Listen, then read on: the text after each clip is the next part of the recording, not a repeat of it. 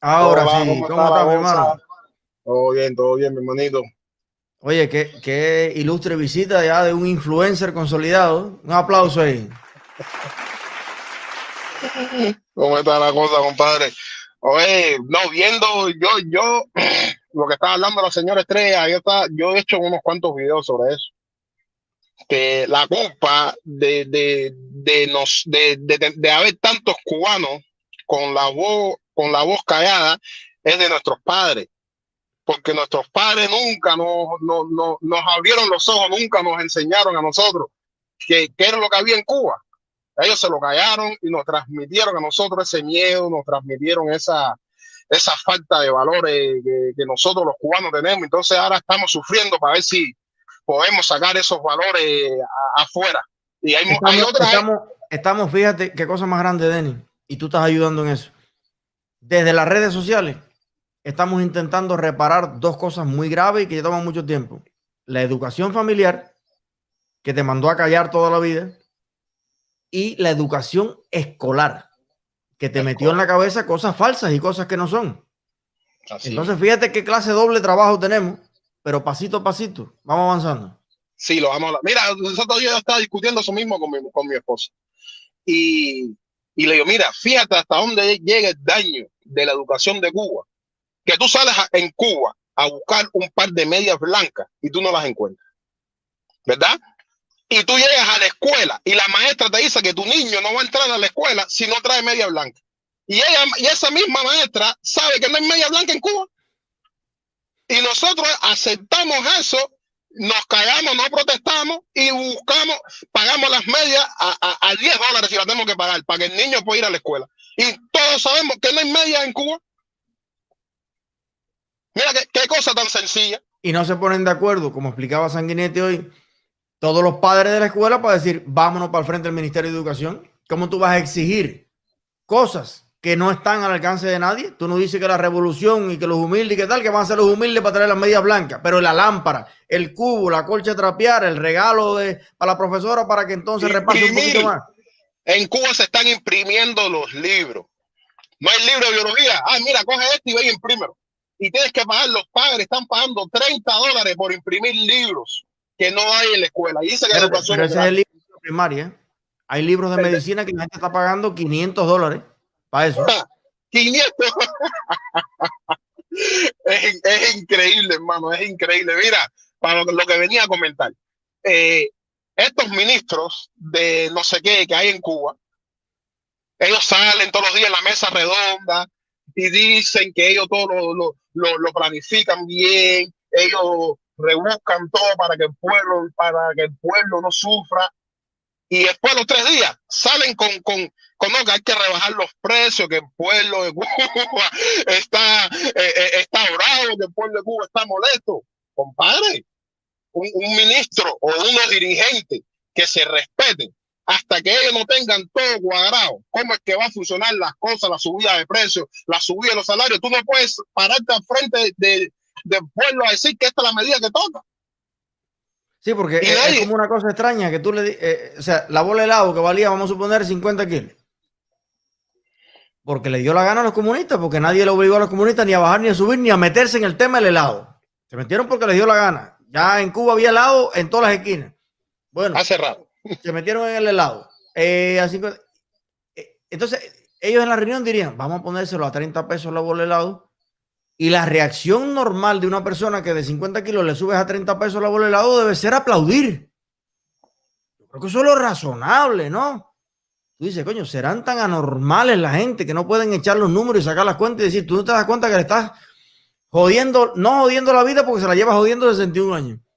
Le estás dando ya el tiro de gracia a tantos y tantos cubanos, sobre todo los humildes, por los cuales se hizo la revolución. Es, que es lo que tú dices, eso es un niño chiquito que se siente y analiza y dice, coño, y entonces ese ministro, ese Murillo, esa comisión, toda esa pila inecto, ¿qué hacen ahí?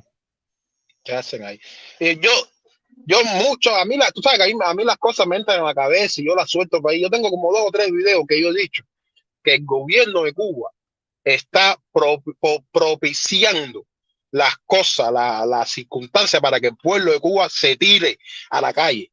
Y mira que insiste. Eh, mira que insiste. Eh, están insistiendo, insistiendo, insistiendo, y el pueblo de Cuba no acaba de captar la seña, no la carta. Yo no sé qué, qué más le tienen que hacer a ese pueblo. O sea, que a lo mejor hay gente ahí arriba metido en todas esas comisiones, trabajando para el pueblo, en el sentido de decir, oye, estoy haciendo todo lo que, lo que se pueda para que ustedes se den cuenta y no captamos la señal. Que todos, todos esos militares enchufados arriba están locos porque se caigan, eh, que se caiga la dictadura cubana. Lo que esa gente no tienen es valor de decirle a Raúl, de decirle a Fidel, que no tuvieron, que no tuvieron el valor de decírselo a Fidel, de decírselo a Raúl, que lo que hacen ellos es un desastre con el pueblo de Cuba. Ellos no tienen los valores no tienen el, coraje, no tienen las bolas que tienen que tener para decirle, oye, las medidas que ustedes toman son un desastre todas. Y ellos están locos porque el pueblo, porque las bolas que pasan en Cuba, las sueltan ellos mismos para la calle, los mismos militares.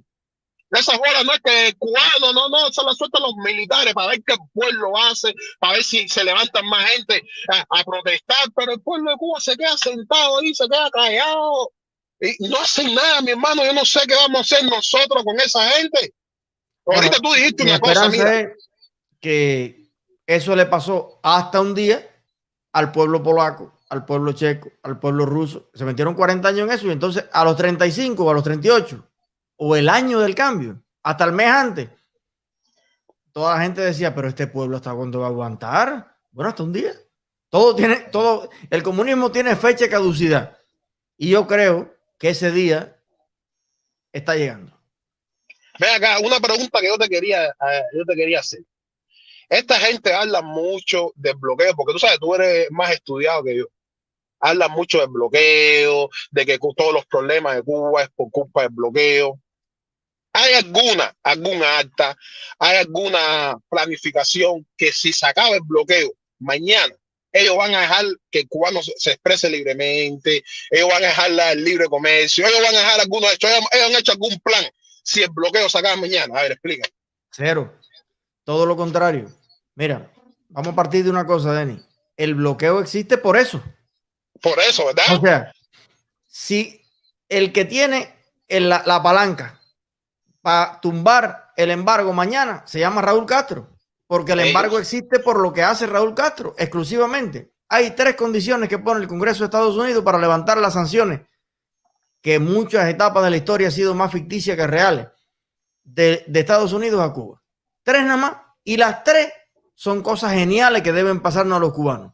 Como Raúl no quiere que en Cuba haya ninguna de las tres cosas, prefiere el embargo para seguir violando los derechos de los cubanos. Primera cosa, que se ponga fecha a unas elecciones libres, democráticas, transparentes y con observación eh, e internacional en Cuba. ¿Eso es bueno o es malo?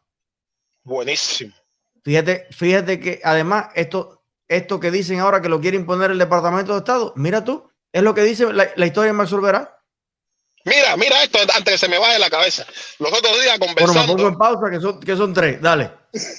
los otros días conversando, pues se me va a ir la idea. Los otros días conversando con unas amistades le digo, tú sabes que yo me, arriesgo, yo me arriesgo, yo me arriesgaría a que se acabe la, la, que se caiga la dictadura mañana y yo le doy cuatro años a Canel. Fíjate hasta dónde llego. Yo le doy los cuatro años a Canel para que haga las cosas bien y todo el mundo me quería comer en la fiesta. ¡Tú loco! ¡Ah! ¡A ese queso pasó! Yo, no, yo me atrevo porque algo hay que hacer. Yo le doy cuatro años. Mira, ahí tienes, coge cuatro años.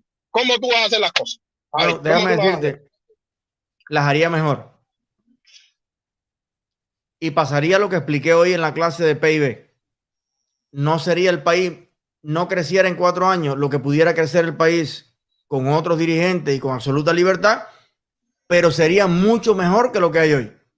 Si no tuviera a todos los generales viejos eso, chillándole, esa no es la transición soñada para nadie, pero el hecho de que pudiera incluso, ¿sabes? Díaz Canel, que ya lleva muchos años, ¿eh? Díaz Canel lleva ya, saca cuenta, Ocho, ¿no? Ajá, pero de la manera en que el sistema funciona, no importa lo que quiera Díaz Canel. El sistema está diseñado para que no funcione ni con Díaz Canel, ni con Murillo, ni con nadie. Es el sistema. O sea, un carro que el timón no le da vuelta, tú dices, oye, qué malo es el chofer. Pero si es que el timón no da vuelta, el timón está soldado. ¿Entiendes? Pero bueno, tres cosas. Primero, elecciones libres. Eso no conviene a todo el mundo. Es, a todo. es lo que decía Fidel que iba a hacer en seis meses. O sea, Nunca hizo. lo que le está diciendo el Departamento de Estado y le está diciendo el Congreso de Estados Unidos a Cuba es, cumple con lo que prometió Fidel, básicamente. Elecciones libres. Segundo, libertad de todos los presos políticos. ¿Por qué Raúl Castro no libera a los presos políticos? Que son como 137 ahora. Y cada vez que va el Papa libera cuatro y coge 10. y la tercera cosa, que haya prensa libre. Claro, porque lo- el- los americanos y los franceses y los ingleses, todo el mundo sabe que donde hay información libre y la gente puede tomar decisiones bien informado o por lo menos con todas la- las opciones para informarse, mira, es muy difícil que controlen a toda la, la- la situación. Tres cositas, prensa libre, libertad de los presos políticos y elecciones. Las eso tres puede salir Raúl Castro mañana con un microfonito y decir la fecha de las elecciones va a ser en mayo como regalo al Día de las Madres. Inmediatamente los presos políticos he dado la orden de que los pongan en libertad. Y a partir de mañana yo le regalo un totí blanco al que vuelva a encarcelar a un periodista independiente y, a expulsar a Camila Costa de los lugares. Oye, sale enseguida la Pelosi o el líder del Senado y dice, Ahora sí. consecuencia de la aplicación en Cuba de tal de los y la- el reconocimiento de los derechos de los ciudadanos y ah, espérate, pero no es que lo diga Raúl Castro nada más, que lo pongan en- es en Constitución. Vamos a respetar esto porque si no después sale Murillo y dice para atrás, como los precios de Copelia. ¿Entiendes? Así. Pero entonces, ¿quién puede quitar el embargo? Raúl Castro. Ese es el tipo, no lo quita porque no le da la gana.